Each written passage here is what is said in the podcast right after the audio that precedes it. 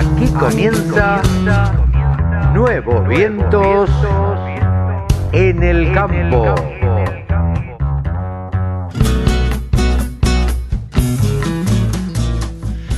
Hola, hola, hola, ¿cómo les va? Buenos días, buenas tardes, buenas noches. ¿Cómo andan? Aquí estamos en una edición más de Nuevos Vientos en el campo por la radio del campo. Hoy, bueno, hoy es un día especial porque es feriado. Estamos grabando el día viernes el programa del sábado y domingo.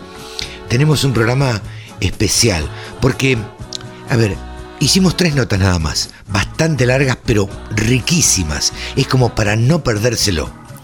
Eh, nada, la realidad nos pasa por encima, la pandemia también, eh, pero quisimos hablar en el día de hoy con Maggie Choquevilca. ¿Quién es Maggie Choquevilca? Se van a enterar en un ratito nada más, la que más sabe de papas en la Argentina.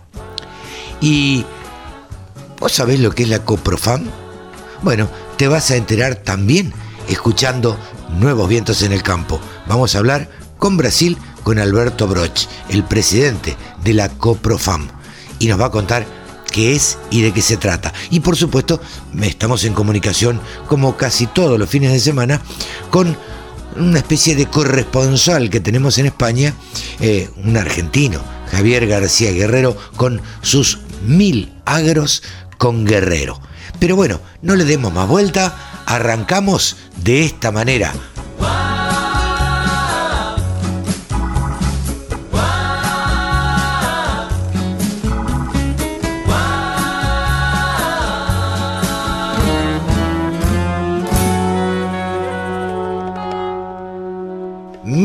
Agros con Guerrero con Javier García Guerrero, aquel distraído que no lo conoce a Javier García Guerrero, bueno, es profesor de la facultad, es argentino, vive actualmente en España, pero allá está en Madrid. Hola Javier, ¿cómo estás? Muy bien, este Carlos, qué gusto reencontrarnos con vos, con la audiencia, claro. Para nosotros siempre es un gusto charlar contigo porque charlamos temas este, de una cosa, de otra, eh, temas por los cuales nos va llevando eh, la charla y la conversación.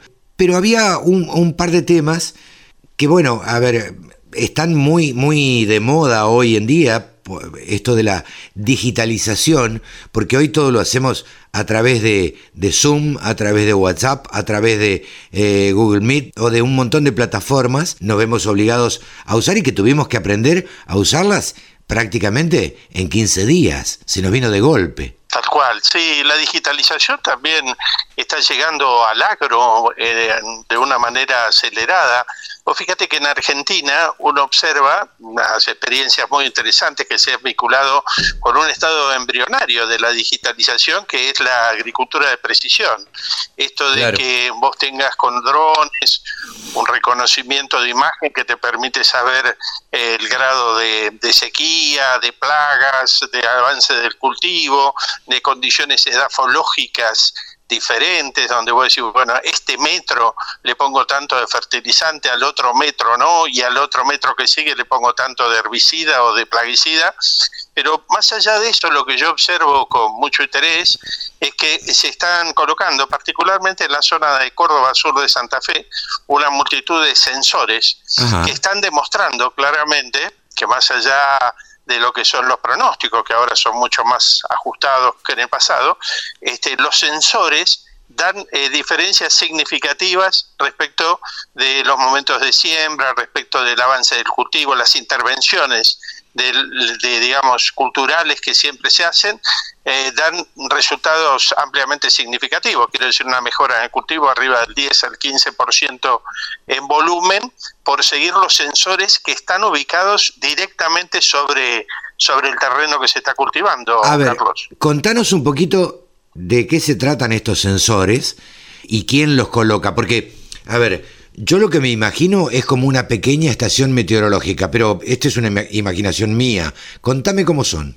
No, muy atinado. Yo decía que este es un estado embrionario porque cabría dar dos pinceladas también sobre el horizonte de lo que yo veo se hace en Europa o en Estados Unidos y demás. Pero volcándonos a lo que ya está en el terreno en Argentina, lo interesante es, digamos, que hay una, una, lectura que te puede dar el satélite, que te puede dar el INTA, que siempre está extrapolando, ¿no? Dice, si acá este, tenemos esta situación, esta tensión de vapor, digamos, técnicamente, digamos, a cuánto se evapora, este, cuál es la, la pérdida de humedad en el perfil del suelo y demás, este, eh, se interpola de acá a 150 kilómetros, en el medio debe haber más o menos la mitad. Pero esto cuando se colocan se colocan sensores que son desde higroscópicos hasta sensores que tienen que ver con la temperatura, como vos bien señalabas, como una pequeña estación climática propia, que son muy, pero muy baratas, son despreciablemente baratas. Ah, este se puede Sí, claro, se pueden incluir dentro de un sistema de software que te va diciendo en qué momento intervenir. Yo lo he visto ya hace 30 años en Orán, en Salta, este, tenían puesto los tomates sobre ceniza volcánica y un cañito con agua y fertilizante y una computadora que decía, como ha llegado a tanto la temperatura, la humedad medio ambiente y todo, le lanzo tantas gotitas a cada una de las plantas. Pero esto ahora hecho a nivel eh, de campo, cuando hay riego, pero con riego por pivote, pero si no fuera el caso, también para intervenir en las labranzas, en el control de plagas, en el control de herbicidas, te da un sentido de la oportunidad extremadamente valioso que este, hace ahorrar muchos costes y que aumenta mucho la producción. Pero como te decía, es el punto cero del monitoreo, es el punto cero de la agricultura de precisión, pero ya estamos este, cuatro o cinco escalones más arriba en las tecnologías disponibles y voy a insistir en esto, viables para aplicar de manera rentable. ¿eh? Sí, sí, claro. Eh, digo, creo que la, agricultura de precisión llegó obviamente para, para quedarse. La, siembra directa de alguna forma fue eh, pionera en esto, allá hace treinta y pico de años, ¿no? pero más allá de eso, digo, vamos a llegar a, a una agricultura donde tengamos casi controlado la cantidad de humedad, la cantidad de nutrientes que necesita cada planta y, demás? Esto como, como Internet, ¿no? Cuando logramos comunicarnos de un correo electrónico nos parecía que era no, no podía haber algo mejor, que era maravilloso, que no, aunque tardara tres horas en bajarlo era impresionante. Bueno, hoy justamente digo, la, después de la siembra directa, cuesta imaginar alguna cambio disruptivo en la agricultura que tenga tanta significación. Afuera de Argentina sí ha habido cambios de esa significación. Te lo señalo así muy someramente y lo podemos detener en, la parte que a ti te parezca más importante. Sí. Fíjate que eh, eh, yo cuando me siento y voy a sembrar, yo ya no tengo aquí en España una lectura únicamente de lo que pasa en mi móvil, digo, ¿eh? Únicamente de lo que pasa eh, edafoclimáticamente, o sea, cuál es la condición del suelo, del clima, la época del... No, no solamente un tema agronómico. En el mismo móvil yo tengo datos para ese punto del terreno de qué está pasando en la góndola en tiempo real. Si yo voy a sembrar un garbanzo, yo sé cuál es el garbanzo que se está vendiendo más, si ha habido una caída eh, en, la demanda, pero lo sé ocho veces por día se actualiza. O sea, con gráficos y demás, y sé cómo está evolucionando en cada lugar el producto que yo vendo. Y esto le sirve al que está... Perdón, sí, te escucho. No, no, no, no, quería decirte, digo, ¿esto va a permitir que el productor agropecuario sea de alguna manera eh, un productor agropecuario que trabaje a pedido o a demanda? Indudablemente Exactamente a eso quería llegar, Carlos, indudablemente. Eh, se va a poder eh, sembrar, eh, antes de sembrar, ya saber cuál es el precio, en dólares o en, no sé, la moneda que exista, este, para para decir tiene que tener estas condiciones y para que tenga tal nivel nutricional o valor proteico, que es lo que yo estoy demandando, voy a tener que ponerle tanto de fertilizante y esa ecuación me sale automáticamente. Yo no tengo que hacer ninguna cuenta más. Claro, claro. El programa te di para eh, de acuerdo a lo que está marcando la demanda y en esa demanda participa toda la cadena de valor porque también eh, tiene información de los stocks que está teniendo el intermediario, el mayorista, tiene información de qué es lo que está sembrando tu vecino, porque se intercambia información horizontalmente, no solamente para saber cuál va a ser la oferta, sino también para saber cuáles son los problemas que van apareciendo de manera automática e inmediata. Acá ya no tengo que ir a consultar. Hay alertas permanentes que me dicen, mira que está cambiando la preferencia del consumidor, mira que apareció un nuevo producto, mira que está entrando de Bélgica tal producto, mira que en realidad, o sea, toda la información comercial que te puedas imaginar. Y además, cuánto te sale asegurarlo y además, cómo podés financiar, cuál es la mejor oferta crediticia. Está todo puesto en distintos gráficos que vos tenés a la vista en tu móvil y que se actualizan hasta ocho veces por día. Esto no lo dudo, quiero detenerme en, dos cosas. Eh, primero, en esto que dijiste, sabés lo que va a sembrar tu vecino. Claramente, tenés que saber lo que va a sembrar tu vecino para no crear una sobreoferta y que después tu producción no tenga valor.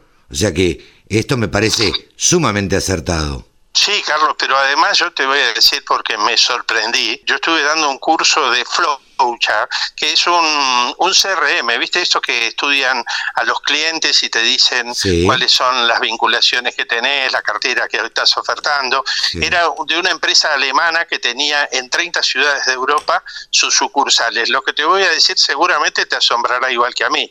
Ellos estaban vendiendo, por ejemplo, un edificio que costaba, que lo estaban ofertando en 540 millones de euros a uno de los principales, al dueño de Sara. Y yo le digo, pero ustedes tienen este, este tipo de inversores institucionales, para que vos tengas idea de la magnitud de la empresa líder en Europa en cuestiones inmobiliarias.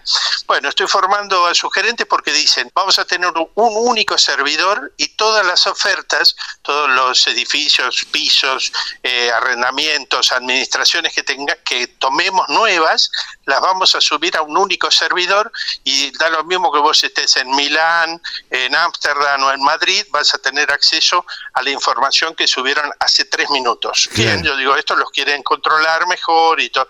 Pero lo sorprendente que, te, que viene a cuenta de lo que vos preguntabas, Carlos, es que dice, vamos a ver un edificio, un inmueble, todo, hacemos todo el relevamiento, inclusive cómo es el tránsito, la posibilidad de llevar, la contaminación ambiental, una serie de datos que en inmobiliaria a mí me sorprendieron.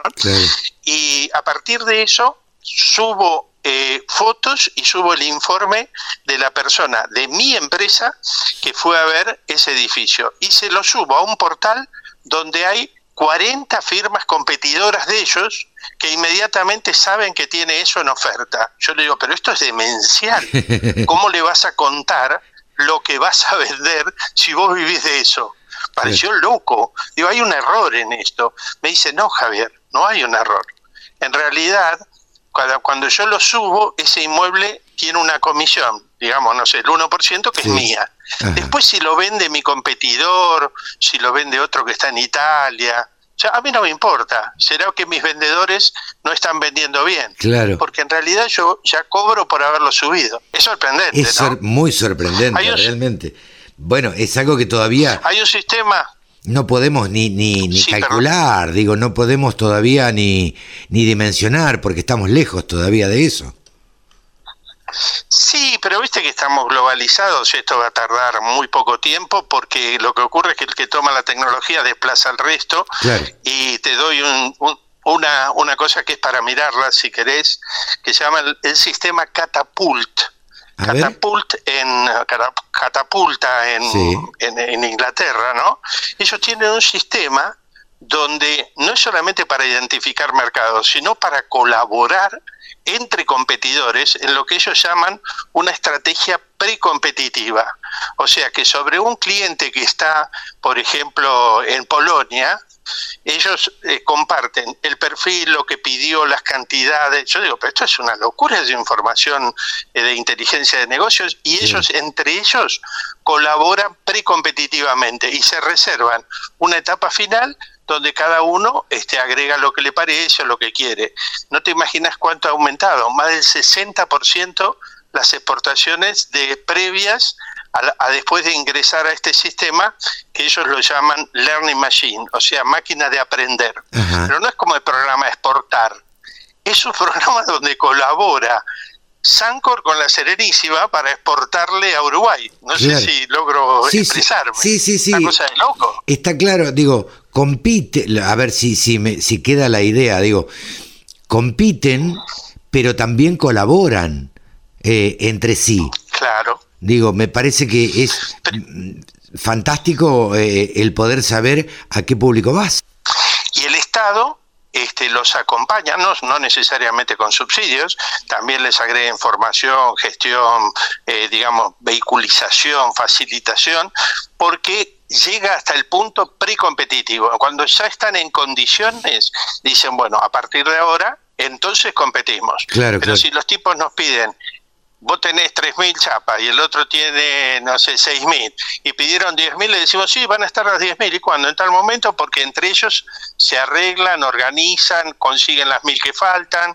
No, no sé si me interpreta. Y después dice, bueno, a partir de ahora competimos. Claro, sí, sí, sí. Eh, pero es más o menos el concepto que, que hablamos siempre, o que vos has contado de sobre todo de España, supongo que casi todos los países europeos es lo mismo, el, asociativismo y cuando los productores se asocian para competir y para vender y para poder comprar más barato y para poder vender mejor.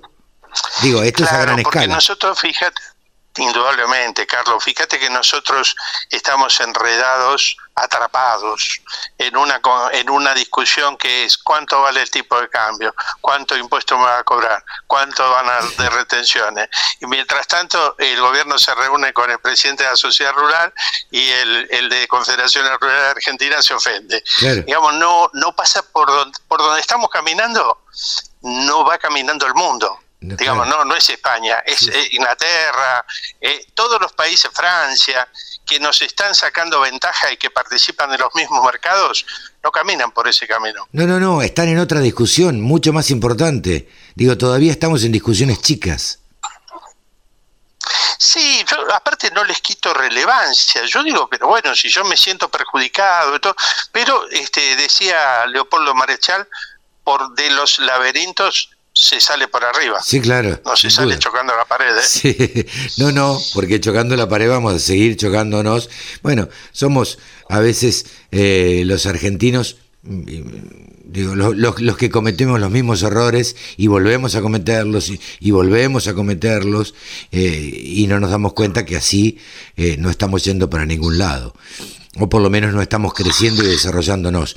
Quería tocar por arriba otro tema con vos, eh, Javier, porque mm, también hemos, hemos charlado alguna vez, vamos a tocarlo por arriba porque me gustaría dejarlo para, para desarrollarlo eh, con más tiempo, eh, el tema del turismo rural. ¿Existe en Europa?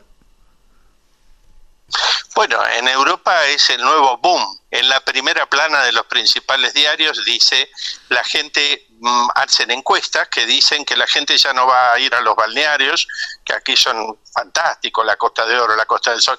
La gente dice, no voy a ir ahí. ¿Dónde voy a ir?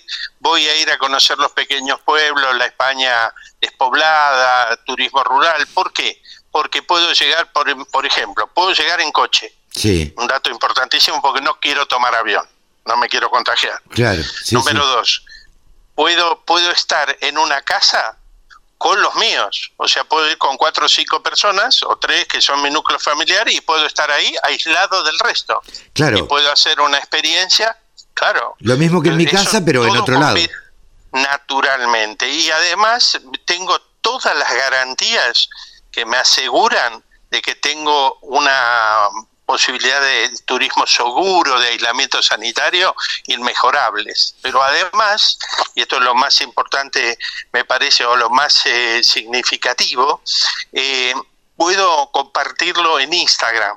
Están eligiendo lugares que sean fotografiables para subir a las redes sociales y vivir experiencias memorables. Cuando yo digo experiencias, quiere decir no voy solamente a sacar una foto, que es muy importante, sino también a, a tomar contacto con la cultura, con la música, con la gastronomía local, y en ese sentido se están organizando. Nosotros como equipo de Milagros con Guerrero estamos participando. A mí me toca encabezar el proyecto de dos universidades eh, argentinas aquí y estamos y ya convidando a la gente de la Universidad de Zaragoza, es probable que se sumen más y es probable que se sumen más ayuntamientos para hacer un estudio comparativo que ponga en valor no solamente otras encuestas comparativas, sino que pueda transferir eh, experiencias españolas a la Argentina y experiencias de Argentina a España. En, Argentina está participando el INTA, está participando la CAME de la pequeña y mediana empresa, está participando este, investigadores de, la Universidad de Buenos Aires y de otra universidad más. Lo dejamos para, para el próximo el próximo sábado, pero la última y, y cortita. ¿Crees que en la Argentina también se va a desarrollar este, y va a ser un boom el turismo rural? Eh, depende de la respuesta que podamos darle a los futuros interesados respecto de la seguridad, pero en términos de las variables que yo he mencionado, en Argentina se pueden dar exactamente las mismas. Hasta ahora Argentina viene siendo una mosca blanca. En, eh, Brasil se acercan a los 70.000 muertos, 1.800.000 infectados. Yo diría que con estos números que tiene Argentina, no solamente podemos contar con el turismo de cercanía, sino que va a haber gente que va a estar interesada en, ir a las zonas rurales de Argentina donde hay tan bajo impacto de la pandemia hasta ahora. y Dios nos escuche, ¿no? Sí, claro.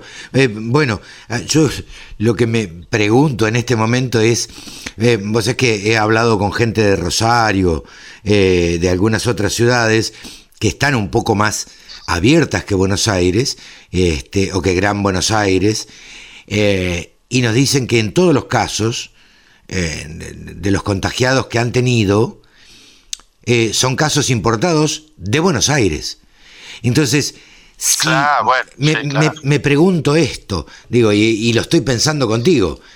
vos viste que a los porteños no, no son bien recibidos en general en el interior del país. Digo, ahora con todo esto, eh, van a ser peores. Sí, es, una, es un tema que hay que considerar muy seriamente. Acá te comento este, que salió en el día de hoy. Este, está habiendo eh, una apertura muy importante y empezó un rebrote más fuerte que el que teníamos en mayo. Ah, Digamos que la curva sí, sí, en esto, esto es lo que está pasando anteayer, ayer, hoy, este, se están duplicando los contactos, los contagios y hay algunas zonas donde hay este, una transmisión comunitaria descontrolada.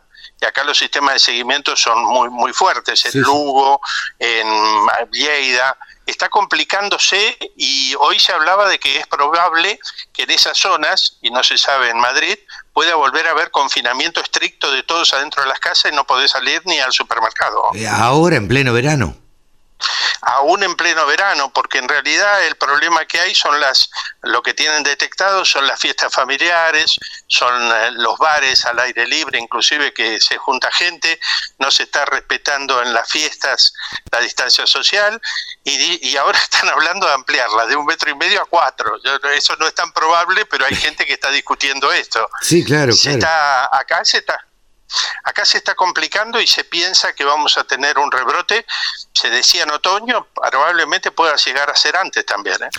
Claro, bueno. El tema de la pandemia es un tema muy serio. Sí, sí, eh, yo tengo mi hijo, vos lo sabés, lo hemos charlado y yo lo digo, viviendo en Barcelona, y, y él comenta que ellos esperan, lo que escucha por lo menos es que se espera un rebrote para septiembre u octubre. Correcto, yo, yo mencionaba Lleida porque es una zona limítrofe entre Aragón y Barcelona y en Barcelona también se están duplicando los casos a una tasa semejante a la que había en mayo. O sea que la curva que hoy veía yo en la televisión es mucho más agresiva ahora que en mayo. Que se pasó de 200 a 2.000 casos, que nosotros ya pasamos los 2.300 casos en menos de una semana. Sí, sí, sí. Está complicado. Sí, está complicado. Pero bueno, Javier, seguimos charlando el próximo sábado, ¿te parece? Siempre es un gusto para mí, y te agradezco la posibilidad de, expresarnos, de comentar nuestro trabajo y de estar en contacto con los amigos argentinos que uno siempre los lleva muy cerca del corazón. Pero por supuesto, eh, vos nunca, de, si bien te has ido, no te has ido de la Argentina, seguís estando presente este, a través de de tu equipo a través de, estas charlas, a través de charlas en otros medios y demás. Así que, bueno, eh, seguiremos en contacto como siempre, Javier. Gran abrazo. Me hiciste acordar a Troy lo que dijo, ¿quién dijo que yo me fui de mi barrio si siempre estoy llegando? Siempre estoy volviendo. Gracias. Javier García Guerrero, Milagros con Guerrero. La mejor forma de trabajar es escuchando la radio del campo. Bueno, ahora estamos comunicados con Maggie Choquevilca. Maggie Choquevilca está en Tilcara y nosotros quisimos comunicarnos con ella porque em, integra mujeres rurales. Nosotros dentro de la radio lo que tratamos de hacer siempre, en la medida de lo posible, es tener la voz de alguna, de algunas mujeres y además las mujeres rurales saben que tienen a disposición eh, la radio del campo. Magda Choquevilca es una ingeniera agrónoma especializada eh, en, papas, podríamos decir. Si alguien tiene que hablar de papas en la Argentina, es Maggie. Hola Maggie, ¿cómo estás? Gracias por atendernos. Hola, ¿cómo están? Muy feliz desde acá, desde mi Tilcara querido. Bueno, te hemos escuchado muchas veces en, notas, en radio y, y demás, y la verdad es que nos gustaría que nos cuentes, en principio, eh, Maggie, ¿vos dónde naciste? Yo nací en La Quiaca, que es el pueblo que está en el límite con Bolivia.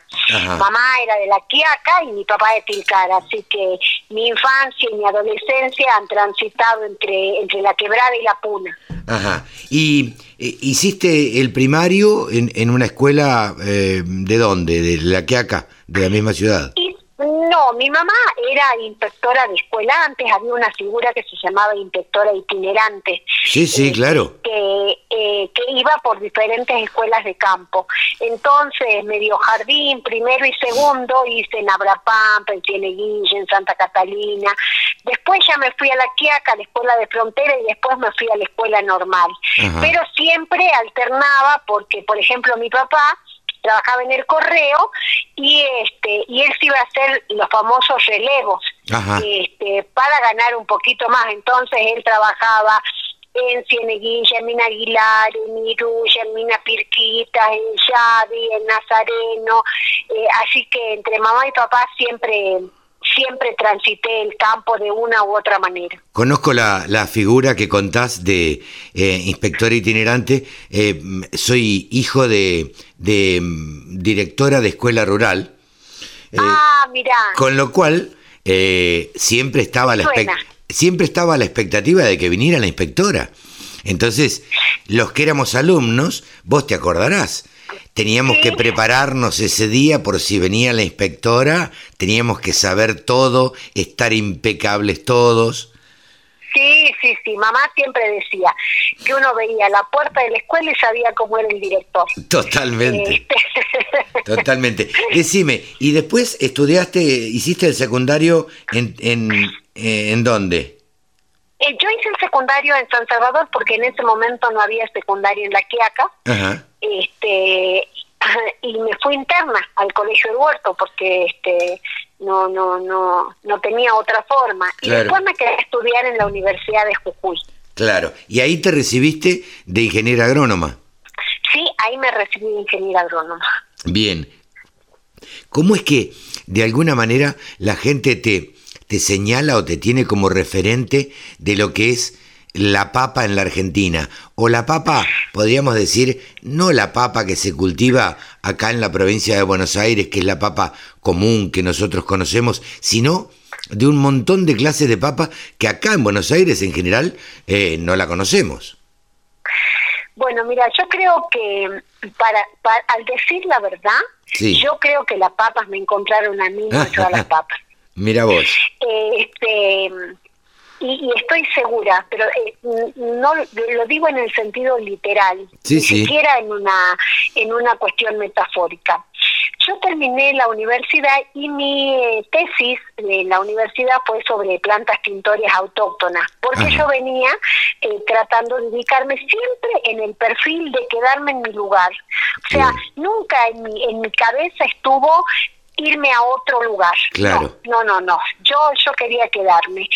Y eh, en ese momento, este, eh, empecé a trabajar en el campo. Uno sale de la universidad un poco este, con, con una lógica de construcción del conocimiento eh, diferente a la que por ahí yo traía de mi casa, ¿no? Claro. Este, eh, entonces primero me dediqué a buscar las plantas tintorias. En el medio de eso, a mí se me ocurre este, eh, a mí tengo dos pasiones. Por un lado, todos los cultivos andinos, en especial mis amores, que son las papas, y la otra es la cocina. Y yo ah, quería comer una comida que se llama el papaguayco. El papaguayco es una comida que se hace con la cosecha de las papas.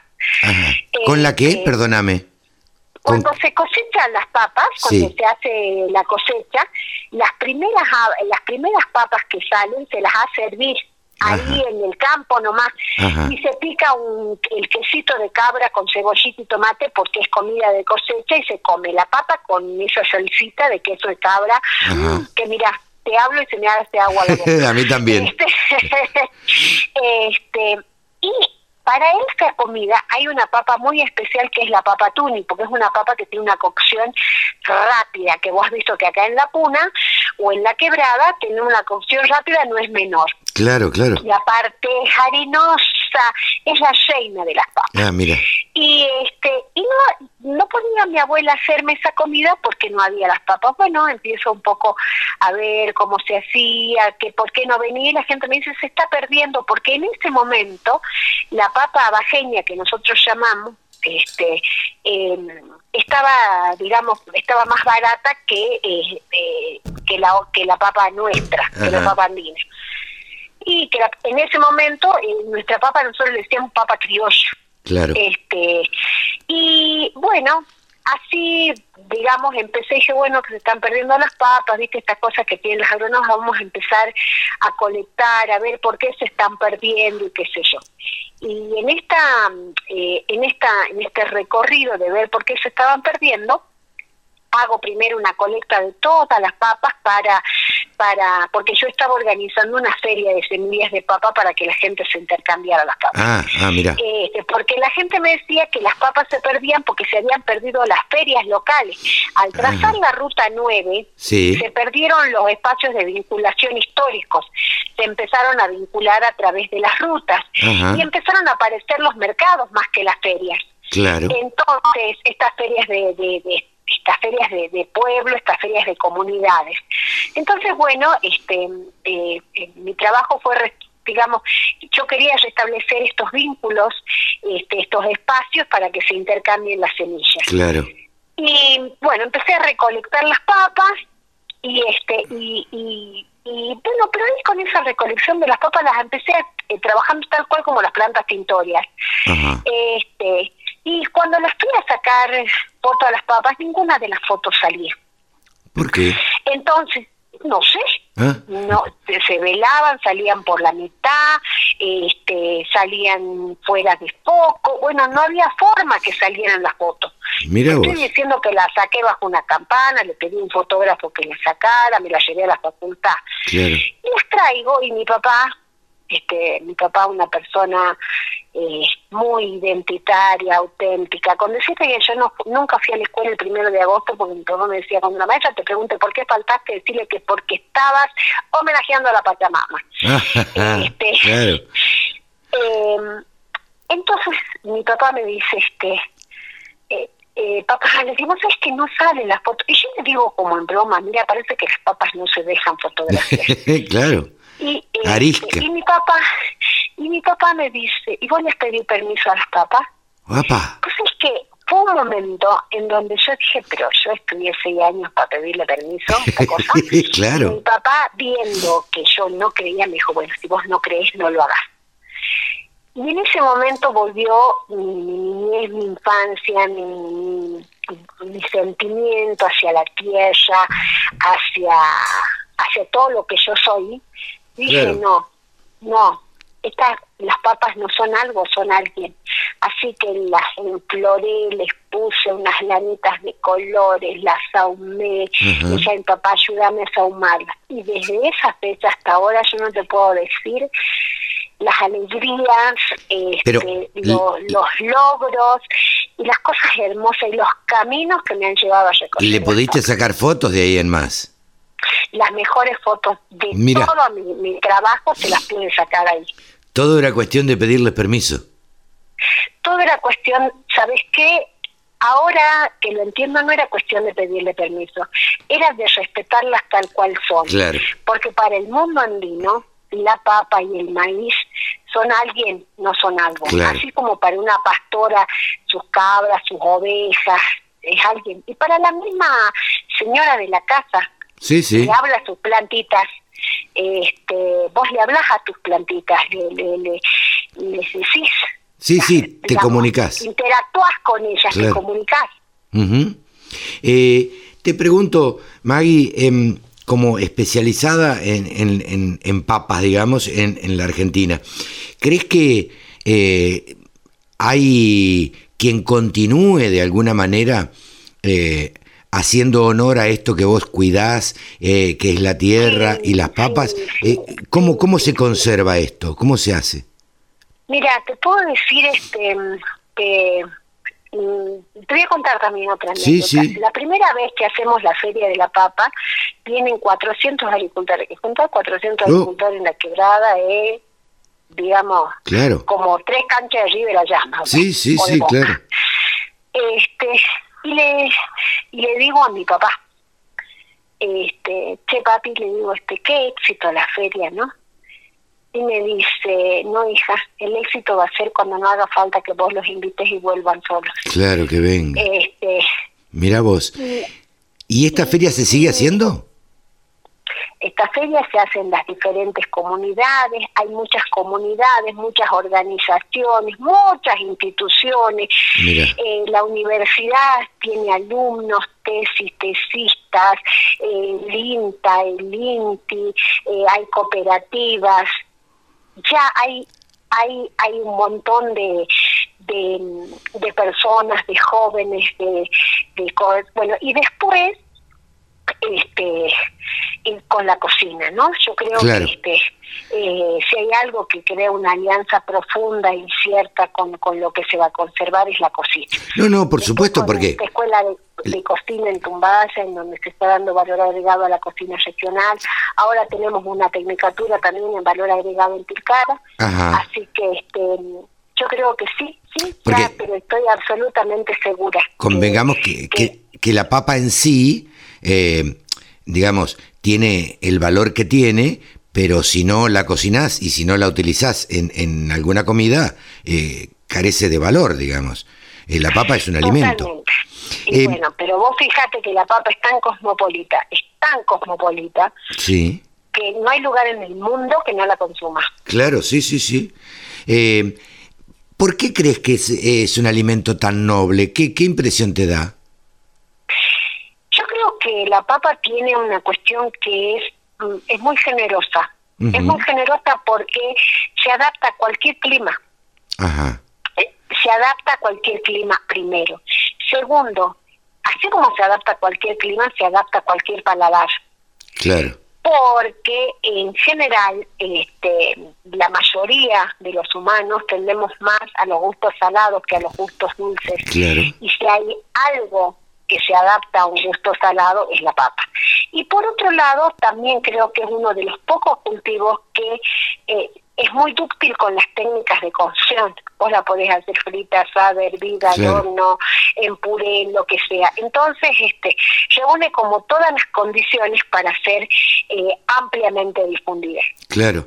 Eh, eh, sí, es el acompañamiento ideal de cualquier comida, digamos. Va con todo el acompañamiento ideal de cualquier comida, pero que puede ser comida, por ejemplo, este eh, con carne o sin carne, con crema o sin crema, con sal o sin sal, porque también tiene una cosa que eh, puesta de alguna manera conserva sus sales propias. Y si bien es un hidrato de carbono, que en muchos casos por ahí, mira, a pesar de, porque eh, hay muchas dietas que, que que, que restringen los hidratos de carbono, este, a pesar de, sigue ocupando el primer lugar dentro de las hortalizas más consumidas porque es bastante mm, amigable su hidrato de carbono. Y aparte, por ejemplo, este eh, su almidón, es, es, mucho más fácil digestible que los almidones con gluten. Entonces, este, eh, en muchos casos ocupa un espacio importante, aún en aquellas dietas en donde, en donde las harinas están prohibidas. Claro. Maggie, decime, ¿cuántas papas tenemos en la Argentina? Porque acá se conoce muy poco, la verdad, y en la mayoría del país se conoce poco, salvo en el norte. Bueno, decirte así exactamente, exactamente eh, hay algunos ecotipos y todo lo demás, pero alrededor de 62. Ajá. Este, eh, lo que pasa es que la gran mayoría de variedad o variabilidad está en las papas andinas, que son Solanum andigenum, subespecie andigenum. La otra, eh, perdón, Solanum tuberosum, subespecie andigenum. La otra es Solanum tuberosum, subespecie tuberosum, que es la papa bajeña, que nosotros decimos que es la papa de Balcás y todo lo demás. Hay mucha menor variabilidad, aunque eh, digamos, por ejemplo, en una zona análoga en términos de, em, de paralelos, está el, el, genocentro de Chiloé, que tiene gran variedad y variabilidad de papas, este, como el, el, centro más austral, ¿no? Que está en Chile. Mira vos, eh, ¿se pueden hacer postres con las papas? Totalmente, se pueden hacer postres, dulces, eh, de este, bueno, de hecho, el vodka, este, eh, alcoholes, este, cremas, podés hacer, mira, hay un libro que se llama Las 10.000 recetas con papa, que lo hizo el Centro Internacional de la Papa de Perú, y recolectó recetas de todo el mundo en donde es utilizada la papa. Por ejemplo, mm, los lácteos, este, eh, vos fijate, ¿cómo será la papa generosa, que es el plato identitario de, países en donde no nació la tortilla española, los lácteos? Hay, hay, hay, un montón de países que lo han adoptado tanto que ya es, parte propia. Holanda. Pero eh, vos decís que la papa no, no, no existía ahí.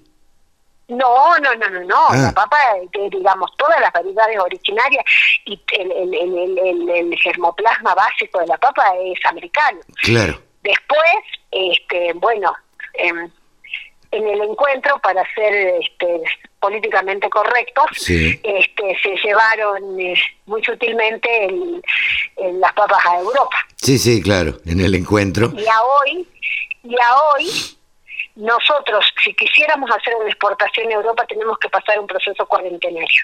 Ah, mira vos. Y sí, claro. Claro, claro. Inclusive, por ejemplo, Francia, creo, Francia o Holanda.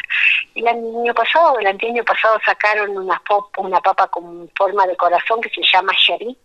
Este, que es, bueno, pero eso entra, entra dentro de lo genéticamente modificado. exactamente. Sí, sí, sí. Lo cual eh, estaba leyendo el otro día, eh, genéticamente modificado, hay algunos que escuchan esa palabra, se horrorizan y dicen, eh, ¿por qué hacen eso? y, demás. y, creen que es todo lo contrario orgánico, pero puede ser genéticamente modificado y podría ser orgánico también, ¿o no? Es que son dos concepciones diferentes. Claro. digamos, mm, orgánico significa una línea de productos que, que no tiene agroquímicos y que está bajo determinadas condiciones de certificación que no posee agroquímicos. Claro. Otra cosa es agroecológico. Claro. Agroecológico ya es una semilla varietal que tiene el perfil de la conservación de la semilla y otra cosa. Pero orgánico sí puede ser perfectamente, este, vos puedes tener una soja transgénica orgánica. Claro, totalmente, a la cual nos, se, la, se la ha cultivado y no se le ha puesto en ningún agroquímico. No, o bien lo puesto en los tenores permitidos que puede producir una certificadora. Claro, claro, claro, claro. Eh, Maggie, eh, ¿cómo, ¿cómo es tu, tu actividad actual? ¿Vos te dedicas a qué? Yo en este momento tengo, este, estoy a cargo de la coordinación de la Universidad de la Sede Quebrada y Puna. Este, atiendo cuatro lugares, Humahuaca, Tilcara, Abrapampa y La Quiaca, acá hay cinco, siete, ocho carreras, digamos, hay dos carreras en Tilcara, tres carreras en, en Humahuaca, una en Abrapampa y tres en La Quiaca. Este, eso es por un lado. Y por el otro lado, coordino la tecnicatura en cocina. Ajá. ¿Cómo es esto? por el otro lado, soy parte del miembro de la comunidad CUSH del Centro de Investigación. Pero no te creas que son tres precios distintos, ¿no? Es no. Medio, es medio como la Santísima Trinidad. Escúchame, ¿cómo es esto de la cocina? A ver, ¿cómo, cómo investigaste vos? Mm, este, eh, acá hay una tecnicatura pública en cocina. Eh, en cocina regional y cultura alimentaria, que depende del Instituto de Educación Superior número 2, esto es de la provincia, y es gratuita y está ubicada en un área rural. Ajá, mira vos. Eh, y, va gente de todos lados, de la provincia. Va gente de la quebrada de Mahuaca, porque está hecha especialmente para hijos de agricultores. Ah. Porque eh, estudiar cocina no es barato. No, claro. Al menos acá. No, acá tampoco las lógicas del estudio de la cocina están más dadas hacia una lógica eh, de construcción de la técnica. Sí. Perdón, y no de, del conocimiento del producto. Claro, claro. Entonces, eh, eh, esta, esta tecnicatura está más orientada a conocer los productos, conocer los procesos locales y a partir de ahí está extrapolarlos a las técnicas locales y a las técnicas culinarias convencionales. Claro, y a ver, ustedes están ahí especializados en todo lo que tiene que ver eh, comidas típicas, comidas regionales. ¿Estoy en lo cierto? Eh, sí y no. Tenemos una materia que se llama gastronomía regional y todo lo demás, pero no es nuestra especialidad. Sí es nuestra especialidad, pero no dejamos de ver panadería, pastelería, eh, comida internacional. Claro, el tema es que el marco conceptual, los paradigmas de donde partimos son diferentes. Claro, claro, claro, claro. Eh, ¿Y utilizan productos regionales o, productos comunes a, la comida? En general, en general se utiliza para las materias de gastronomía regional productos locales y una optimización de los productos locales. Claro y en las otras no, lo convencional. Pero, por ejemplo, tenemos una materia que se llama este, investigación, en metodología de la investigación gastronómica, y ahí tratamos de generar innovaciones a partir de productos locales. Ajá, ah, bien, bien. Bueno, eh, Maggie, la verdad es que teníamos muchas ganas de, de charlar contigo. De, de, conocerte a través de, de la radio y que eh, este, los oyentes eh, tengan esta posibilidad de, de, escucharte y de hablar de alguna manera y de intercambiar este tipo de, sabiduría que tenés vos y esta especialización em, eh, que, que, no existe prácticamente, la especialización en la papa, ¿no? No, mira, si bien es cierto, este, los Andes, Bolivia, Perú, Ecuador, tienen trabajos maravillosos hechos. Sí, sí. Yo creo que ahí tenemos dos interpelaciones los argentinos. Eh, eh, primero sentirnos andinos, porque nos atraviesa la cordillera y sin embargo no tenemos un sentido de pertenencia a los Andes, como Andes, como andinos. Y la segunda es este repensar nuestra estructura de cultura alimentaria. Eh, porque en general la tenemos más pensada en, en, en, en lo que por ahí está en una estrategia comunicacional pensado como, como habilitado y no en, en una estructura de, las dinámicas de nuestras producciones locales. Y no estoy hablando de lo andino, estoy hablando de los productos que cada región tiene. Sí, sí, sí. No sé si están todos incorporados a la mesa en lo cotidiano, quiero decir, porque digamos nuestro país tiene la, la maravillosa este, posibilidad de tener frutas y verduras de, todo tipo en todas partes, porque digamos la tierra nuestra Sí, sí, es muy fértil. Se produce de todo. Sí, sí. Este, pero yo no sé si en ese caso, por ejemplo, este, eh, qué sé yo, cada, a ver, voy a hacer una pregunta para la cual no tengo la respuesta correcta. no sé si todos los pescados que hay en nuestra costa marítima o en nuestros ríos están en la mesa nuestra. Claro. Esto es verdad. La mesa nuestra en la mesa de los que están a la orilla del río. Sí, sí. Em, sí, yo creo eso, eh, que no incorporamos todo lo que tenemos. Em, ahí en, en, unos días vamos a hacer una, una, nota con alguien especializado, un argentino que vive en Estados Unidos y que está especializado en piscicultura eh, que, cosa que me parece muy interesante, en, en, Argentina no, no se cultivan los peces, no, no tenemos la costumbre ni tenemos el sabor adaptado para comer eh, peces, este, o pescado, mejor dicho.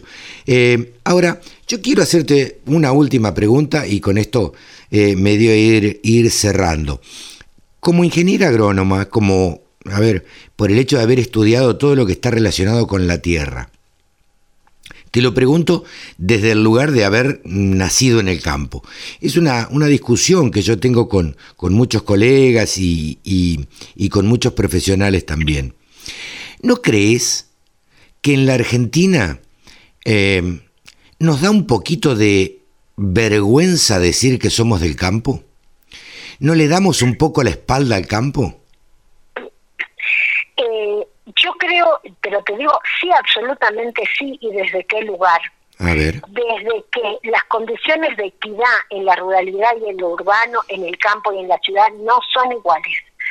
En acceso a la información, en acceso a los recursos, en acceso a, a, las mismas condiciones de equidad. Eh, y en este sentido, porque de hecho nosotros emulamos, por ejemplo, Europa como uno de los países desarrollados. Y Europa se desarrolló en función de sus regiones.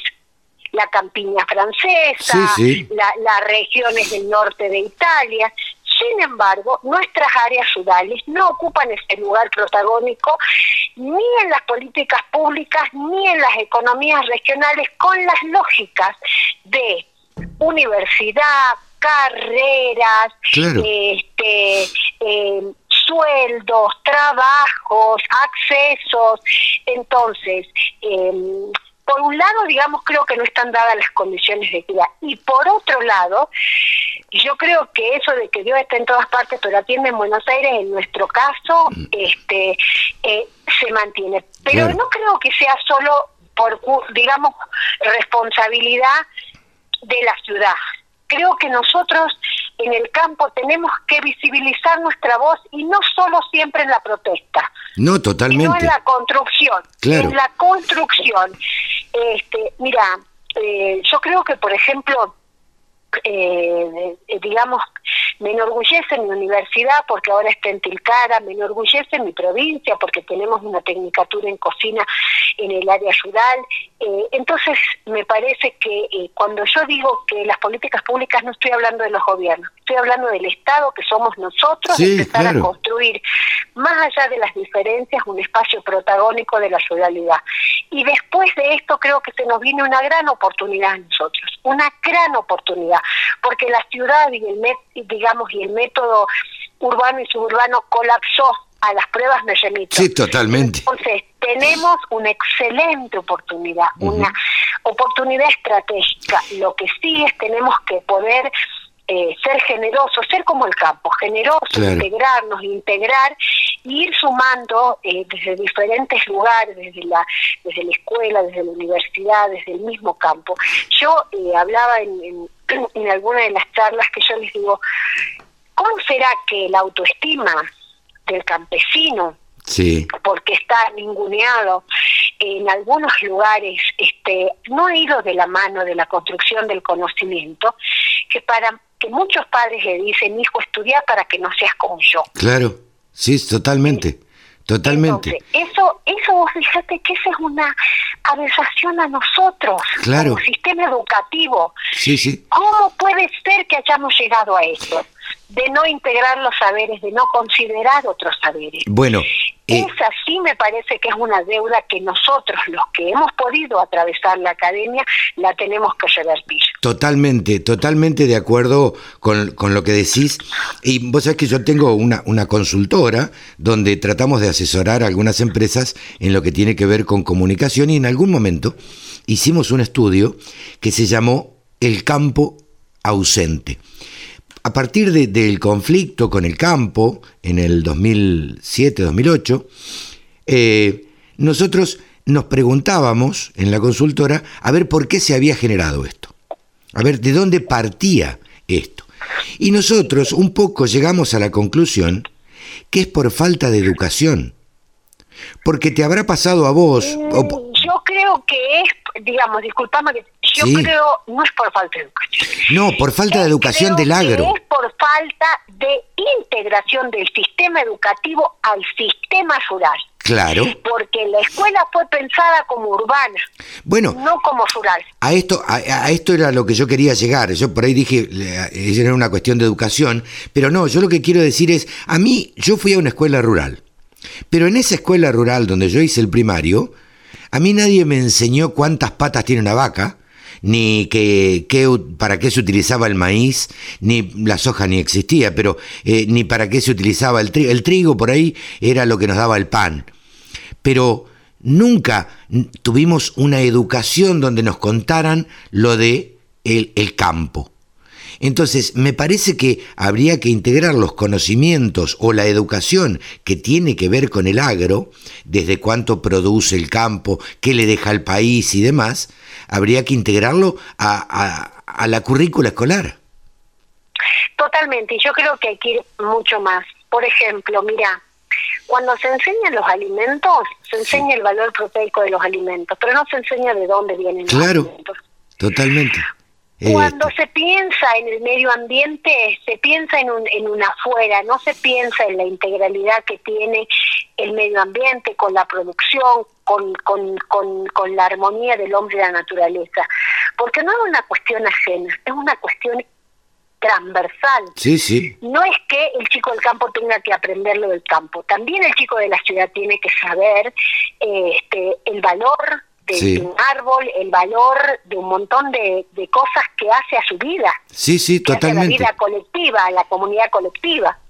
Eh, vos sabés que, mira, yo tengo hijos grandes, pero que eh, estoy relacionado con el campo desde toda la vida. Y mis hijos llegó un momento, llegó un momento que se cansaron, viste, de escuchar, uh, papá, vos siempre con el campo. Entonces mi desafío fue, en, en ese momento, Decirle, bueno, abrí la heladera y decime y sacame algo que no venga del campo. Entonces ahí es la manera que yo tuve de explicarles de que todo lo que estaba adentro de la heladera, todo lo que comíamos, venía del campo.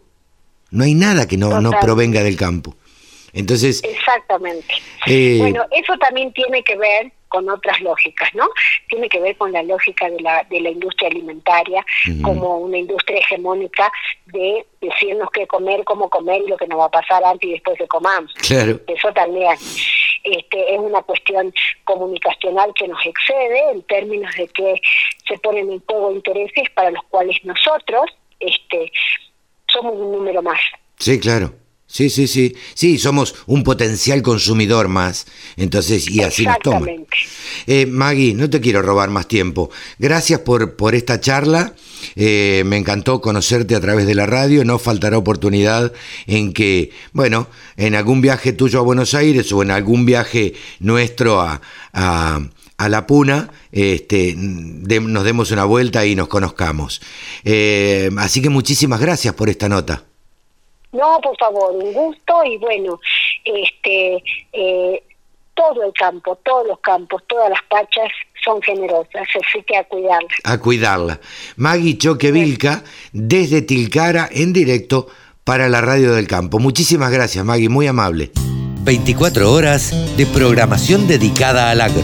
La Radio del Campo. La radio pensada para el agro. Bajate la aplicación. Muchos no teníamos claro lo que es la COPROFAM. Bueno, les cuento, la COPROFAM es la Confederación de Organizaciones de Productores Familiares. ¿Sí? Para eso estamos y para que nos cuente qué hace y qué objetivos tiene, estamos en comunicación con el presidente Alberto Broch. ¿Cómo le va? Buen día. Buenos días, Carlos. Buenos días a todos los oyentes de este programa. Un grande saludo a todos los que están nos escuchando, especialmente los agricultores, las eh, familias de aquellos que producen alimentos, especialmente la agricultura familiar. Exactamente. Un saludo especial a Carlos, presidente de la Federación Agraria Argentina y todo que nos escucha. Claro. Eh, cuéntenos, Alberto, ¿qué es COPROFAM? COPROFAM es la confederación de organizaciones representativas de agricultura familiar, de productores familiares del Mercosur ampliado. Nosotros somos una, una, una red que representa organizaciones. Nosotros tenemos más de 25 años. Sí, sí. Eh, eh, estamos presentes en Brasil, Argentina, Uruguay, Paraguay, Chile, Bolivia y Perú. O sea, nueve países. Siete países y nueve grandes organizaciones. ¿A, quién, a quiénes nuclea eh, la COPROFAM? Nosotros nucleamos las organizaciones afiliadas. Por ejemplo, en Argentina, sí. la afiliada de la COPROFAM, que es fundadora de la COPROFAM, es la Federación Agraria.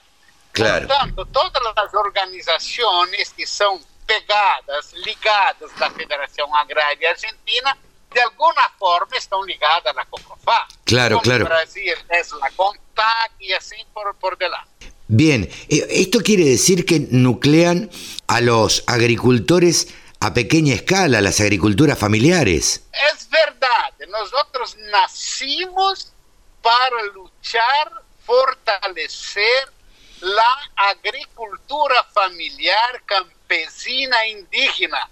Okay. Y respetamos, respetamos los conceptos de cada país. Le pregunto como conocedor, porque habrá viajado por muchos lados, Alberto, ¿no se está perdiendo en algunos países esta cultura de la agricultura familiar? Yo creo que en algunos países nosotros tenemos un cierto enfraquecimiento de esta forma de hacer la agricultura.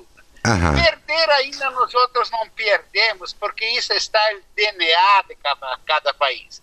Quando perdemos esta característica, perdemos lamentavelmente uma parte da história de cada país, de cada cultura de cada país. Claro. Pero nosotros estamos luchando muito para que essa agricultura familiar, esta forma, seja cada vez mais valorizada porque ella, independientemente de los países, un poco más, un poco menos, es responsable por casi 70% de toda la producción de alimentos que va a la mesa de cada país. Claro, eh, justamente en, en, este mismo programa hablábamos con, con una persona que se dedica a la, a la papa en el norte de la Argentina, eh, y, precisamente nos decía esto, eh, que muchas veces eh, no nos damos cuenta de todo lo que representa la agricultura familiar y de todo lo que representa la pequeña escala de la agricultura. Exactamente. Porque nosotros temos embutido dentro de esta forma de fazer agricultura, é muito importante que se, se, se diga isto. Está embutido não solamente na produção de alimentos, de, sempre preferencialmente os alimentos mais saudáveis, uhum. pero está carregado também aí de um, de, de, um, de um componente especial de cultura regional, de forma de, de, de, de fazer a agricultura e também de fazer os alimentos. E está embutida também uma dose muito grande de preservação ambiental, de sustentabilidade econômica, social, ambiental, e no mais, se cria um desenvolvimento com gente no campo. Claro. Nós não queremos um campo sem, sem la, el rostro, los rostros humanos. Claro. ¿Usted considera que este tipo de, de agricultura? Casi es una pregunta que ya sabemos la respuesta, pero ayuda al arraigo de las familias en el campo que de alguna forma se está perdiendo? Dúvida nenhuma. E pero nosotros, especialmente em Brasil, creio que Argentina também, e, e Paraguai, são países mais simbólicos. Nós vivemos um conflito sempre muito grande entre este tipo de agricultura e os grandes terratenientes, os grandes negócios, os grandes pools de siembra. Uhum. E nós temos que discutir, porque isso não são os problemas solamente dos campesinos, esse é um problema do país. ¿Qué país queremos? Es un problema de la sociedad de discutir. Esto es, es verdad. ¿Y ustedes qué diálogo, qué diálogo tienen? ¿Cómo, cómo se llevan? ¿Cuál, ¿Cuál es la opinión que tienen de, de quienes hacen una agricultura extensiva? Nosotros hemos eh, procurado siempre dialogar muchísimo con los gobiernos, independientemente de los gobiernos, Ajá. discutir, proponer propostas muito concretas, especialmente de políticas públicas, políticas de apoio, em qualquer parte do mundo, seja países desenvolvidos mais ou menos, toda esta agricultura familiar campesina necessita da presença do Estado. A presença do Estado não como algo patriático, mas como algo que que controla, que fornece, que uhum. articula, que regula, regula políticas públicas de desenvolvimento, políticas públicas de assistência técnica, financiamento, eh, política de mercados. Então, nós temos dialogado muito, tanto a nível de cada país, como a nível de Coprofão via REAP, Mercosul, claro. que é um instrumento muito importante do, do Mercosul, no sentido de poder apoiar esta agricultura familiar en cada país. Alberto, ¿usted dónde nació? Yo nací en el interior del estado de Río Grande del Sur, una ciudad muy cerca, una ciudad más conocida, Paso Fundo. Es Paso... básicamente la, una región central del estado de Río Grande del Sur, un pequeño pueblo que se llama Alto Alegre. ¿Vecino de Argentina? Sí. claro. Vecino, y, y, y la, la, sede de Coprofam, ¿dónde, ¿dónde está actualmente? Nós, basicamente, não temos assim uma sede física da Coprofam. Nós somos uma rede, e, e, pero estamos com registro da Coprofam em Argentina.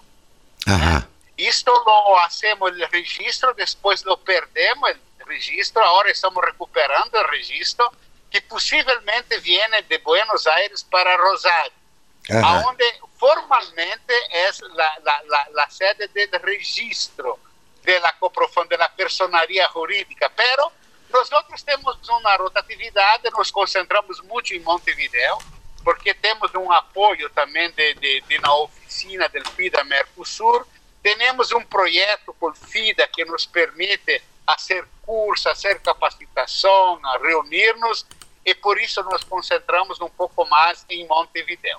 O sea que son un poco itinerantes, están por todos lados también, ¿no? Exactamente. Alberto, a nosotros nos gusta charlar siempre y ver todas las visiones que hay eh, del campo. En este caso es la, agricultura familiar. Sepa que, que, tiene las puertas abiertas y el micrófono abierto, sobre todo en la radio del campo. Queríamos conocer específicamente de qué se trataba la, Coprofam, qué era y, a qué se dedicaba y a quiénes eh, nucleaba, que es la Confederación de Organizaciones de Productores Familiares del Mercosur ampliado, ¿no? Y que está formada por nueve organizaciones de carácter nacional de siete países. Así que eh, queríamos que, que, tuvieran voz acá en la radio del campo, porque la agricultura extensiva es la que normalmente se conoce y, y la que más difusión tiene, ¿no es cierto? É verdade, é verdade. Por isso necessitamos dialogar muito nesses espaços para de, dialogar com os consumidores, com a gente das cidades, para que podemos fortalecer esta forma de fazer a agricultura. Uhum. Nós outros entendemos que a grande agricultura extensiva, os grandes agronegócios, del punto de vista las exportaciones, de las commodities, también son importantes para los países. No, no estamos negando la importancia de esta agricultura, pero aquella que más necesita de apoyo, de la presencia del Estado, porque produce alimento, porque produce desarrollo, porque produce cultura y cría una agricultura con gente, con gente en el campo, es la agricultura familiar. Y, eso tiene que ser reconocido. Y no más, Carlos, solo para decirte que este, eh, eh, este año es el segundo año de la década de la agricultura familiar de las Naciones Unidas. Claro. La, ONU ha aprobado un, un, diseño de agricultura familiar que nosotros estamos muy, muy involucrados no sentido de una grande campaña de valorización y de reconocimiento de este tipo de agricultura en todo el mundo. Por último, ¿usted es productor agropecuario, Alberto? Sí, sí, yo tengo, soy productor la vida toda, tengo mi finca en el ah. interior del Río Grande do Sur, eh, tengo una identidad fortísima ligada al campo y la tierra y eso no me desfaso nunca. Ok, ¿y, qué hace? Eh, ¿Agricultura, ganadería, mixto? Básicamente agricultura. Ah. Nosotros producimos, nosotros somos agricultores familiares, somos un condominio familiares, y tenemos eh, eh, eh, como uno de los puntos más importantes la producción de leche y también la plantación de soya. Y Alberto, muchísimas gracias por esta nota con la radio del campo. Lo volveremos a molestar en otra oportunidad y, desde ya le ponemos a, a, disposición la radio para lo que necesite. Muchísimas gracias, Carlos, por esta oportunidad. Me gustó muchísimo la invitación de poder hacer esta charla contigo a través de este magnífico programa y permíteme saludar más una vez a todos los oyentes y especialmente la Federación Agraria Muchísimas gracias Alberto, un gusto eh, ha sido el charlar con el presidente de Coprofam. Muchas gracias Alberto, buen día. Gracias. Exposiciones, muestras, rurales, novedades. Toda la información en la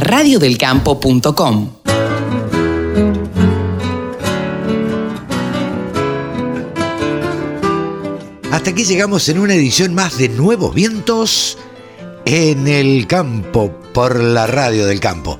Estuvimos con estas tres notas en este día especial, en este fin de semana frío, especial. Bueno, estuvimos charlando con Maggie Choquevilca, con Alberto Broch y con Javier García Guerrero. ¿Cuál de las tres notas más lindas y más interesantes? ¿Te lo perdiste? Volvelo a escuchar en las redes sociales. Fíjate, chusmeanos en las redes sociales, en Facebook, en Twitter, en Instagram. Nos podés encontrar por todos lados y también nos podés buscar en Spotify. En Spotify están todos los programas de Nuevos Vientos en el campo. Chau, hasta la semana que viene. Que lo pasen bien.